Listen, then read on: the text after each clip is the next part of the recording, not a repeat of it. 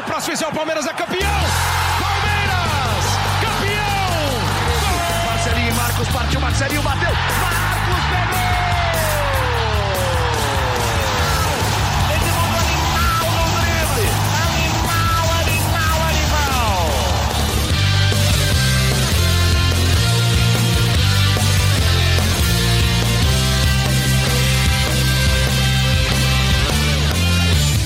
Fala, torcida palmeirense, aqui é o Henrique Totti. Começa a edição 86 do GE Palmeiras, o podcast semanal sobre Verdão no GE. O Palmeiras está classificado para a semifinal da Copa do Brasil. O desfalcado Verdão foi até Fortaleza enfrentar o Ceará, ficou no 2 a 2 mas o resultado de 3 a 0 na ida garantiu tudo. Agora o time de Abel Ferreira vai enfrentar o América Mineiro de Lisca Doido na semifinal. Então hoje eu estou aqui com o time completo de setoristas, Edgar, Felipe Zito e Fabrício Crepaldi. Eu já começo perguntando pro, pro Felipe Zito, que mora ali perto da Arena do Palmeiras. É, Zito, você viu alguma fila para pedir desculpas pro Rafael Veiga por aí? Você viu algo do tipo? Eu, eu, não vi fila, porque nesse momento a gente tem que reforçar que não é adequado Exatamente. ter aglomeração, mas eu sou favorável ao palmeirense que quiser mandar uma mensagem carinhosa para o Rafael Veiga. Acho que esse é o momento certo. O palmeirense abrir o coração, reconhecer o erro do passado. Não, não, estamos brincando, é. mas a, a, fase dele é. É a muito fase boa, do né? Rafael Veiga é um absurdo. Ele está jogando muito bem. É, gol de letra, gol de pênalti, a vai da área, vai não sei o que, corre o jogo inteiro. Não foi diagnosticado com Covid, o que já é um lucro nesse momento do elenco do Palmeiras. Então, é, a fase dele é a melhor fase dele com a camisa do Palmeiras, disparado, não tem nem que ficar pensando muito ele que já foi contratado, foi emprestado, voltou.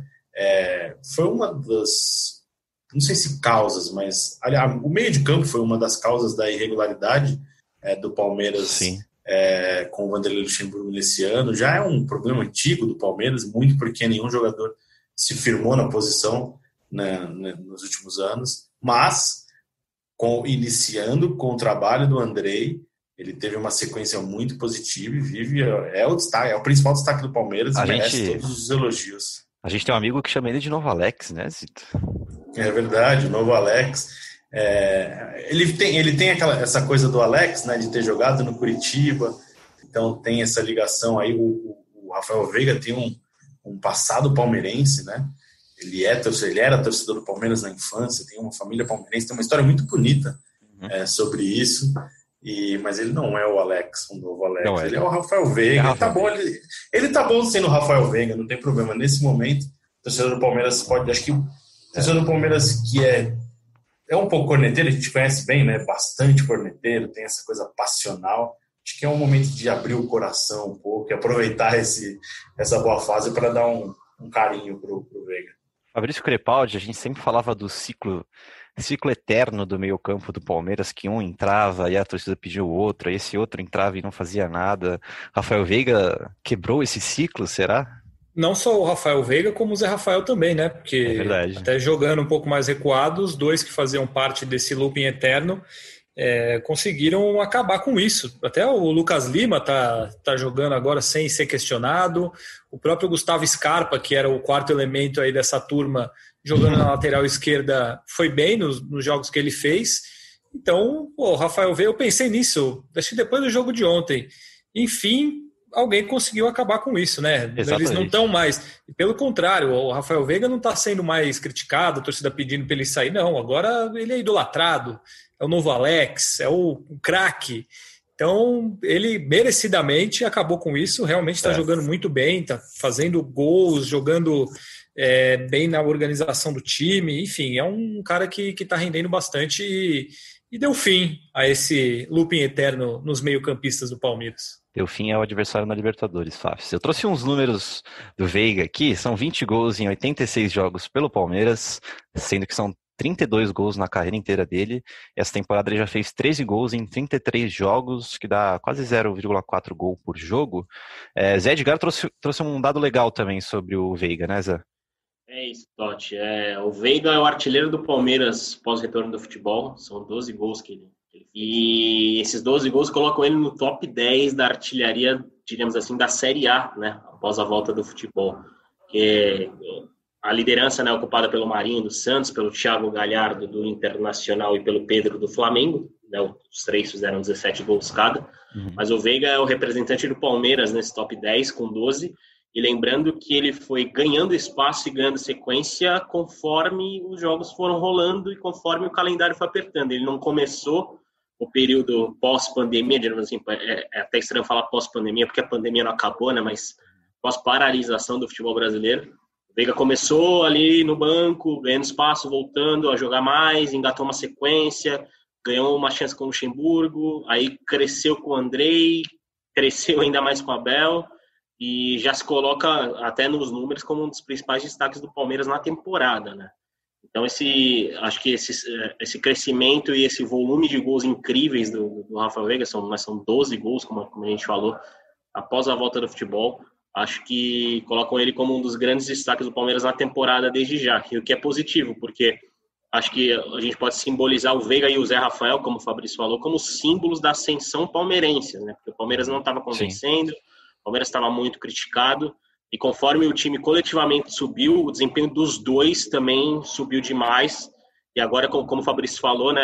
Hoje o Rafael Veiga pode bater no peito e falar: também que o Palmeiras é grande, como o Zé Roberto, mas também falar como que ele é o meia titular do Palmeiras. Hoje é indiscutível esse ponto e tudo graças ao grande desempenho dele nas últimas rodadas. É, o Cleiton Lima, torcedor que mandou uma pergunta pra gente no Twitter, é, perguntou por que, que o Veiga tá jogando tanto e acho que a resposta tá um pouquinho no que o Zé falou agora do coletivo, né, Zito? Você que fez a análise do jogo contra o Ceará, é, mais uma vez o time muito desfalcado, contra um Ceará, podemos dizer, completo, e o time foi bem, né? O que você achou da, da partida? Sim, sim. Palmeiras, eu acho que isso é herança do que o Andrei conseguiu. O Andrei achou 11 titulares e deu sequência para esse time. O Abel, sem tempo para treinar, estava dando sequência, mas está enfrentando é, muitos problemas, né? Desfalques, teve cirurgia, tem Covid, teve convocação. Eu acho que o Palmeiras, mesmo com tantos desfalques, tem uma ideia em campo hoje você consegue observar um time muito mais organizado, um time é, que, que, sabe se defender bem ali. Você via, o Palmeiras não tinha necessidade alguma de sair para o jogo contra o Ceará, se comportou muito bem no primeiro tempo, duas linhas bem próximas ali no campo de defesa, não deu espaço para o Ceará. O Ceará praticamente não, não atacou o Palmeiras no primeiro tempo. Acho que só umas bolas por cima ali que o Everton saiu do gol, o Emerson Santos também tirou umas bolas é, pelo alto. E aí depois na frente o, o Veiga sofre o pênalti. Então você depois tem aquele belo gol, né? Toda jogada muito bem trabalhada pela esquerda ali do Lucas Lima e com, e com o Veiga terminando de letra. Então você vê hoje um time com uma ideia. É um time participando mais na marcação. Várias vezes você viu o William ajudando na marcação. Você já viu o Luiz Adriano ajudando na marcação. É, não, não lembra nem de. Né, são, acho que são 30 dias aproximadamente da saída do Vanderlei para o momento atual do Palmeiras. E a reta final do time do Vanderlei era um time com muitos erros técnicos, é, um time espaçado, sem inspiração, sem é, motivação é difícil falar, né? porque você não pode acusar alguém que não está motivado, mas não tinha, não tinha brilho nos jogos do Palmeiras, né? não tinha é, intensidade. Intensidade dá para falar que não tinha. E agora isso voltou e tá tudo muito bem encaixadinho ali, muito tanto que não a, a, defesa do Palmeiras jogou com Emerson Santos e Renan e não só não sentiu nenhum problema, como foi bem. O Renan jogou bem, o Emerson Santos jogou bem. Então, é, o Palmeiras hoje e tudo é um momento, né? Confiança ajuda muito, colabora com muita coisa. O torcedor do Palmeiras que achava antes que o time ia lutar para não cair, esse time é uma porcaria, tem que mandar todo mundo embora. E agora já tem torcedor falando, vamos, vamos ganhar tudo. Vai, vai ser goleada. Esse time reserva do reserva é bom. Vai em duas então, semifinais é, é muito, já, né? Muito, a confiança, o humor influencia muito né, no futebol, mas o Palmeiras está fazendo certinho, tá tudo dando certo. Aliás, já teve torcedor que veio no Twitter perguntar se o Wesley vai ter condições, condições de jogo no Mundial de Clubes, né? Dada a confiança que o torcedor tá nas últimas semanas com a exibição. Tem gente, gente, falando que, tá, que, o Palmeiras está em duas semifinais já, Zé. É, a, a, a, algumas pessoas, inclusive, estão nesse podcast que, que afirmam isso. É isso. Vou chamar a responsabilidade de novo. Deixa eu só pedir, Pedir a opinião do Fabrício sobre essa declaração que você deu no último podcast. Fafs, o Zito falou que o Palmeiras já está na semifinal da Libertadores. Aliás, agora tem também o porém de que o, o, Palmeiras vai enfrentar o América Mineiro, né? Que, que falamos no último podcast, que possivelmente é poderia ser o adversário do Palmeiras, que é o, o grande azarão da Copa do Brasil. Fabrício? É, o Palmeiras já está na final, na semifinal da Libertadores, é isso? Felipe Zito. Sim, eu, Assinado na minha opinião, o Palmeiras já está na semifinal da Libertadores, como em 2018 eu falei que o Palmeiras já estava na semifinal da Libertadores quando tinha pelo caminho Cerro Portenho e Colo-Colo. É, eu acho que é um caminho até mais fácil do que o Palmeiras de 2018. Falou em 2018, Fábio, não tinha nem podcast. a gente não tinha podcast ainda para registrar, olha o Miguel, Olha o Miguel, fala, vai, Fábio. É, das oitavas de final, é assim, não passar do Delfim é um vexame, se não passar, porque o Delfim é um time ruim do Equador, o time que classificou com seis pontos, sete pontos, ficou em sétimo na primeira, no primeiro turno, digamos assim, do campeonato equatoriano, está na mesma situação agora, e é um time horrível. Mas contra provavelmente o Libertar na, nas quartas de final, eu acho que já é mais complicado. É um time que costuma complicar, tem, tem lá suas qualidades. Não acho que já está na semifinal. Acho que nas quartas de final o Palmeiras já está, porque perdendo o Delfim pode parar. Só uma, um dado aqui, né? O Libertar que tem uma campanha pior que o Delfim na primeira fase da Libertadores. Mas lá, então. Tudo, tudo bem, mas a, a diferença. Mas não, não, a diferença: futebol paraguaio, é, Comebol, na sede na, na, em Assunção. O Libertar tem um pouquinho mais de tradição, dá para dizer assim. É um time que está acostumado a jogar Libertadores. Tem o Jorge Wilson, a gente não pode descartar o Jorge Wilson. O Palmeiras já perdeu na Bolívia, no jogo que foi a queda de Eduardo Batista é, não vou lembrar o ano, 2017 talvez, né? Então, não, não é uma coisa uhum. fácil, mas acho que o Palmeiras não pode não pensar em não estar na semifinal contra esses adversários. Não, é, o, eu, é obrigação do Palmeiras estar na semifinal, mas eu não acho que é um absurdo perder do Libertar e falar que, nossa, que é um vexame. Não. Se não passar do Delfim, aí é, é algo bizarríssimo, mas libertar eu acho ok. Justo, justo. Zé, falando do, do Ceará ainda, é, algum destaque individual, tirando o Zé Rafael Veiga, ou algum destaque da base, ou foi, foi muita pouca amostragem que eles tiveram em campo ali? Acho que um nome que pode ser destacado é o do Renan, né? O Renan, ele estreou numa baita fogueira, digamos assim, no profissional do Palmeiras, daquela partida contra o Ceará, né, que foi justamente o jogo da demissão do Vanderlei Luxemburgo. E, aliás, contra o Ceará contra o São Paulo, agora falha a minha memória. Hum... Alguém lembra? Me ajudem. Os itos, itos. O que exatamente? Contra o Curitiba. Renan, eu... Renan estreou contra o Curitiba mesmo. Curitiba, né? Não, não, perdão, foi... perdão, perdão. Não, não. O Renan estreou contra o Botafogo no Rio. E depois jogou contra o São Paulo, não, não contra o Curitiba. Contra o Curitiba, Curitiba ele foi, ele foi titular, titular, que foi Exatamente. o jogo da demissão do Lucha, que ele Mas até tomou um drible meio contra... bizarro. Ele tinha jogado exatamente. contra o foi. Botafogo no Rio também. É, ele foi muito mal contra o Coritiba no Allianz Parque. Aliás, difícil a gente classificar alguém como que foi que tenha ido bem naquele jogo uhum. contra o Coritiba, né? Que foi tudo, quase nada funcionou.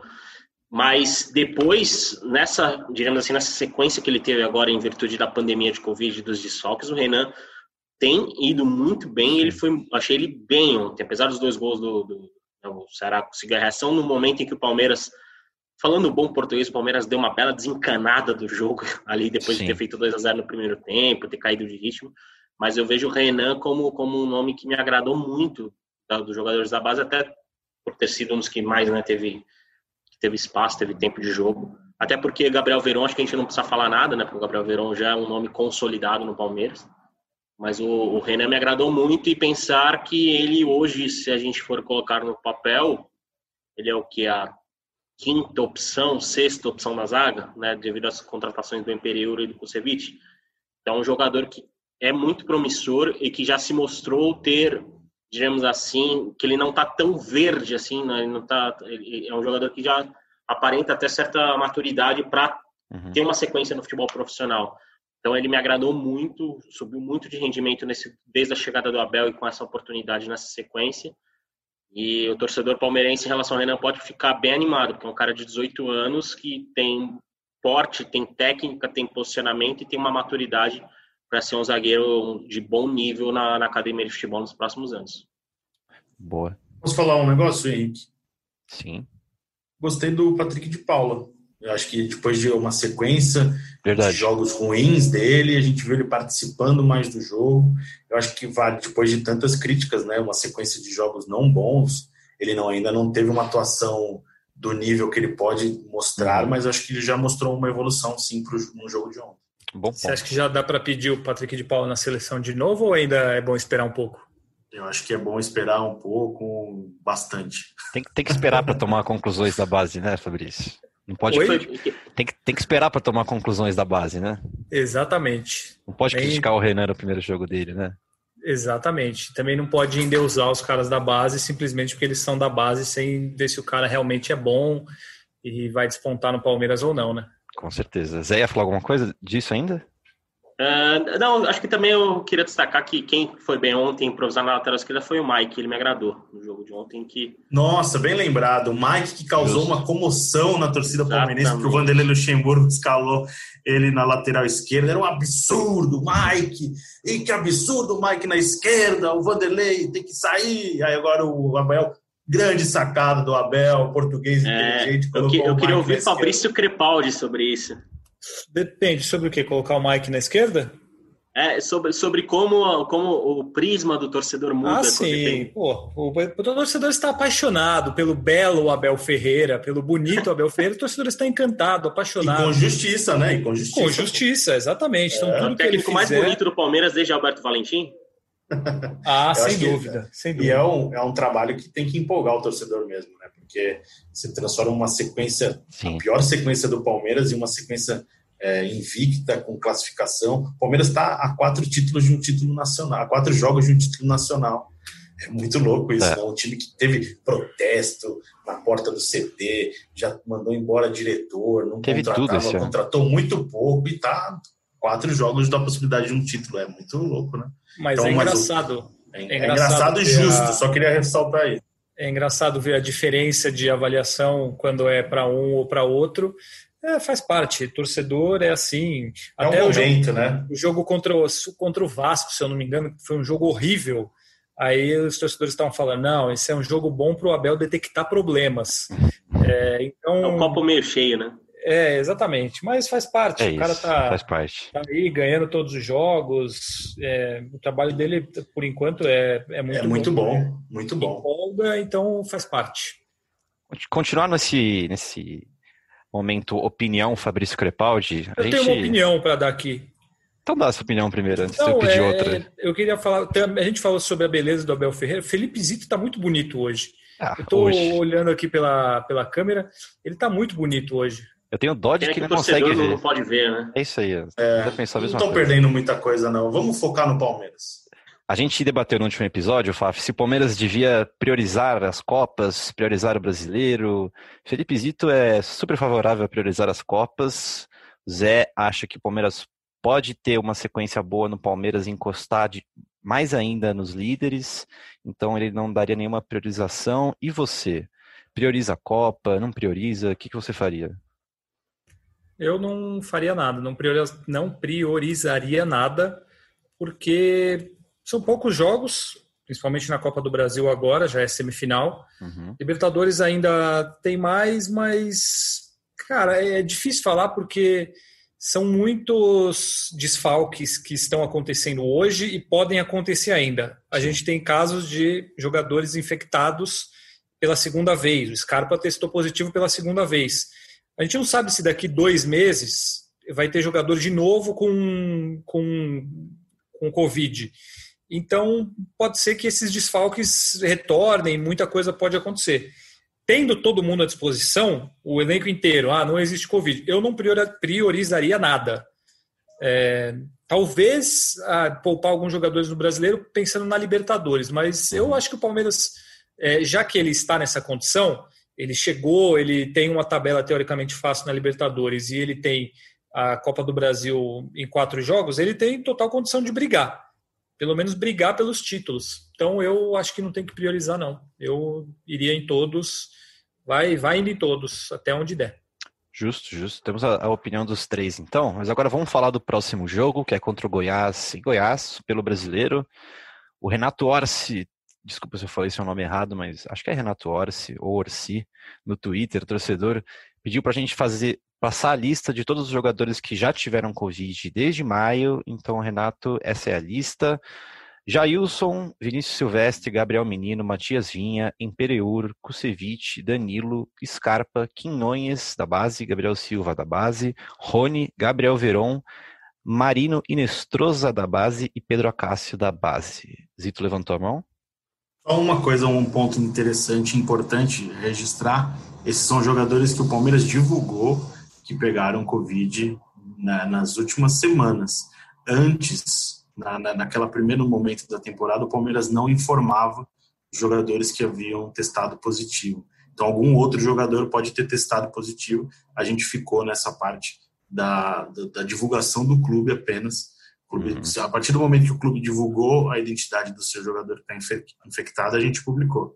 Então, mas, então, só os jogadores que a gente conhece do Palmeiras públicos pelo, pelo, com resultado positivo são esses recentes.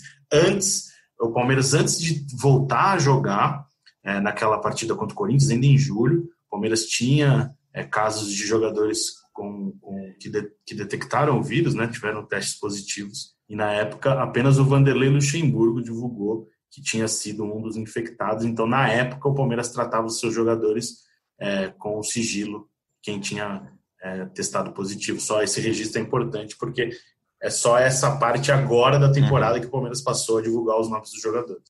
Sim, e, e aí só para emendar o que o Zito falou, por exemplo, o Ramires, né, foi a público, o, Ramires, o caso do Ramires virou público diante de, da questão indisciplinar, mas por isso veio a veio né, a divulgação de que o Ramires foi um desses casos de, de, de Covid, Covid-19 lá no, no início da pandemia, só que essa iniciativa veio do próprio jogador, né? veio, veio é, que aceitou a, a divulgação de, do teste ocorrido lá no início da pandemia, e, então eu acho que até por, é, é, bom, foi legal você ter explicado, porque é uma questão ética que, que, é, que, é, que a gente tem que lidar, né? A gente é, quem, divulga, quem divulga, quem detalha, quem diagnostica, diagnostica isso é o médico, é o clube ou, a, ou o paciente. Né? A gente não, muitas vezes não pode atropelar todos esses protocolos, até porque por questões éticas. Então, lembrando que, só para reforçar, né, que o caso do Ramires foi um, um caso positivo lá atrás, mas a divulgação veio agora por conta da iniciativa do próprio jogador. E um, uma, uma sequência desse, desse, desse assunto pode ser até a situação do Gustavo Scarpa, né? Isso. Gustavo Scarpa que não está na, na, nessa lista, é, não estava nessa lista anterior, né? Mas o Fabrício trouxe essa informação de uma possível. É... Fabrício, explica esse caso que é bem. Fabrício conversou com o, do, o médico do Palmeiras, né, Fabrício? Isso. Exatamente. O Palmeiras tem quatro casos de funcionários que testaram positivo pela segunda vez. É, o Gustavo Scarpa, que é público, o Daniel Gonçalves, que é o coordenador científico, que também é público, e aí mais dois funcionários que trabalham na academia de futebol, mas não, não são da comissão técnica, fazem parte da parte mais administrativa, burocrática do clube. O Palmeiras está preocupado com essa segundo, esse segundo teste positivo. Até o, o doutor Gustavo Maglioca explicou que não é certo falar que eles estão com a, eles, eles não estão com a Covid pela segunda vez, eles não estão doentes pela segunda vez, eles testaram uhum. positivo pela segunda vez. É uma diferença de uma questão científica, porque dependeria do, é, do estudo genético do primeiro vírus para ver se é o uhum. mesmo que eles estão agora. Enfim, é uma coisa mais complicada, uhum. mas o fato é que tem pessoas que estão infectadas, que testaram positivo pela segunda vez, e é algo que tem gerado preocupação no Palmeiras é, os sintomas nessas pessoas foram mais fortes do que os da primeira vez, eles chegaram a ter febre, falta de ar. O Scarpa está bem, ele até postou ontem várias coisas brincando com o Rafael Veiga depois do jogo, mas querendo ou não, é uma preocupação. E assim, até é uma situação que é, ela é muito pouco falada, mas o caso no Boca Juniors aconteceu também hoje do mesmo estilo de um jogador que já se infectou uma vez e testou positivo novamente. Então, é, parece que talvez o futebol possa acender, ligar esse alerta com relação a esses casos de segunda, segundo teste positivo nas mesmas pessoas. Porque quem tem, quem testou positivo para Covid, acha que está imune, em sua maioria, e não faz mais teste. E quem faz, não tem notícia. É, se meu vizinho testou duas vezes, ele não vai ser notícia. E no futebol, se testa praticamente todo dia. Então é muito mais fácil de você detectar segundas infecções. E isso vira notícia. Então fica mais fácil também de, de ficar algo público. Uhum. E isso está acontecendo no Palmeiras, aconteceu esse caso no Boca Juniors, e a tendência é que aconteça mais porque os jogadores estão ficando expostos novamente, estão tendo contato com outros jogadores, e pode acontecer. É, muita gente acreditava que não, mas pode acontecer. E é essa a situação do Scarpa. É, a tendência é que ele fique 10 dias, como os outros, em, em quarentena, né? Seria hoje mais 4, 5 dias. Mas é algo que acendeu esse alerta lá no Palmeiras, uma preocupação com relação a uma situação que é nova, digamos assim, porque é algo uhum. meio inesperado nesse caos todo que a gente vive com relação à Covid. Perfeito, Fácil. É, uma, é, uma, é, é um assunto que é de reflexão para a sociedade, né? não só para para o esporte, que a, liga o alerta de que é uma coisa que ainda está presente na nossa vida, faz parte da nossa realidade, não não terminou e que se você pegou uma vez você pode tá pegar de novo. Então é, é uma coisa para a gente pensar de uma maneira geral, assim, não só não só no, na parte do esporte do Palmeiras, é de Sim. vida mesmo. Só para completar pode, antes pode. Do, do Zé falar, o, até o doutor Gustavo fala isso, que é, o vírus está aí, e é mais de um vírus, não existe um tipo só. Então, isso pode acontecer. Só que as pessoas estão vivendo como se nada tivesse acontecido, uhum. está tudo bem, não, ninguém vai pegar mais. E não é assim. É, isso realmente pode, pode acontecer, esse segundo teste positivo, e a gente tem que tomar cuidado em todos os aspectos para evitar, enfim, continuar se protegendo, porque a situação realmente é complicada. É, e, e além, como o Zito falou, né, a pessoa pode pegar de novo e a pessoa pode transmitir para as outras pessoas. E a gente vê que realmente, infelizmente, há um grande relaxamento, né, de boa parte da sociedade em relação à Covid. Mas sobre o novo coronavírus, acho que a gente tem que também passar uma boa notícia, que é a recuperação do Luan, né? O Luan, zagueiro que foi justamente o primeiro, né, diagnosticado nessa fase, primeiro jogador que o Palmeiras levou a público, né, como como um infectado pela Covid-19 ele testou, é, né, já testou negativo e cumpriu sua quarentena e já nesta quinta-feira trabalhou na academia de futebol junto com jogadores que não foram relacionados para a partida contra o Ceará. Né? Lembrando que o grupo que estava em Fortaleza voltou, talvez pelo horário 5:21 acho que já chegou a São Paulo, mas o, grupo trabalhou lá em Fortaleza, fez um treinamento regenerativo e quem não viajou ficou aqui. O Luan foi uma das grandes novidades e o próximo na fila deve ser o Gabriel Menino Inclusive, o Gabriel Menino já foi na rede social, né, uhum. a, anunciar para o torcedor que está voltando.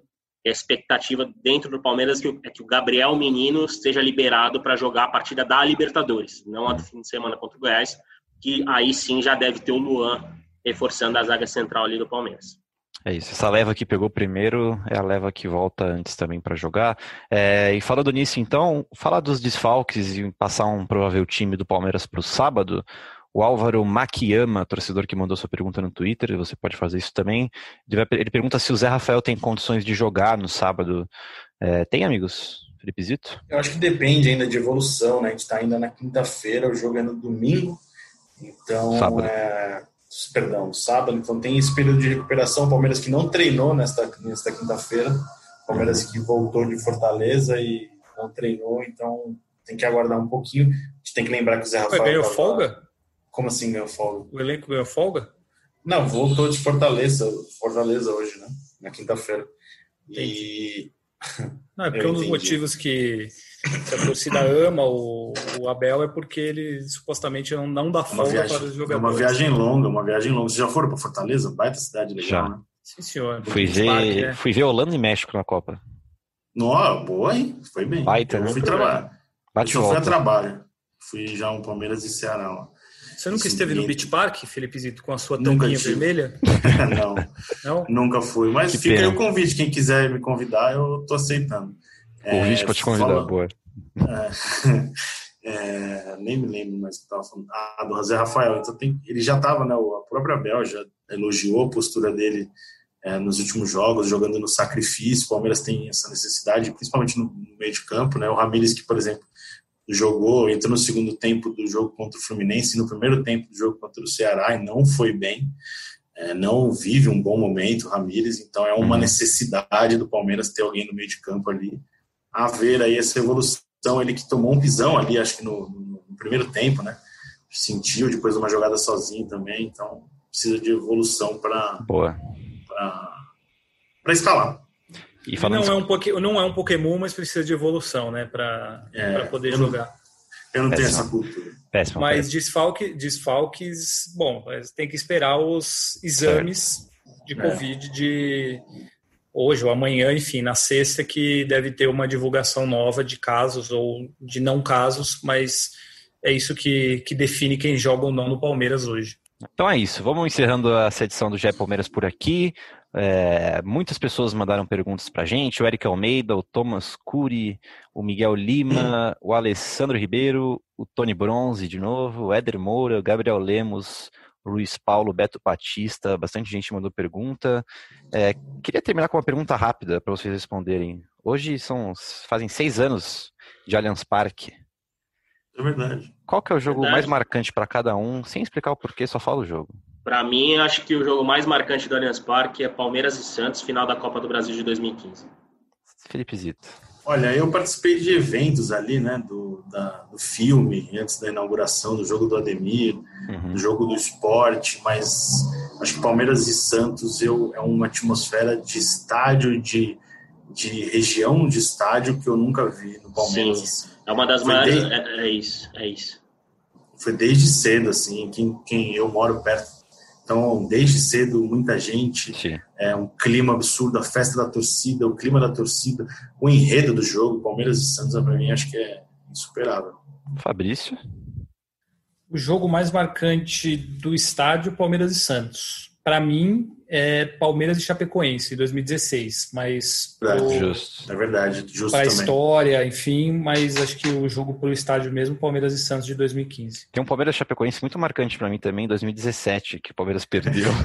conta, conta um bastidor desse jogo, é legal. Eu era o que? Era estagiário ainda, me mandaram para esse jogo sozinho, acho que era a primeira vez que eu ia cobrir o jogo do Palmeiras eu, sozinho. E eu tava de folga, o Tocílio trabalhava comigo, eu acho, não era? Acho, acho que era, não, acho não, era é, Tocílio você. O Tocílio, tá, tá de férias e eu tava de folga, né? Não sei se o Tocílio tava na redação, aí foram mandar para experimentar. Não, estava sozinho, estava sozinho. A Chapecoense resolveu ganhar do Palmeiras do Cuca, o Cuca podia cair, pessoal desesperado na redação, estagiário no estádio. Foi, foi demais. Foi Mas legal. eu tô com vocês também, acho que Palmeiras e Santos é o jogo mais marcante por tudo que envolvia. Então é isso, encerrando a edição 86 do GE Palmeiras por aqui. Valeu todo mundo que mandou pergunta pra gente, valeu Zito, Zé, Fafs. A gente volta na próxima segunda-feira, depois da rodada do Brasileirão. E lembrando que você escuta a gente em ge.globo podcasts ou na sua plataforma favorita. Muito obrigado, até a próxima e partiu Zapata. Partiu Zapata, sai que é sua, Marcos! Bateu pra fora!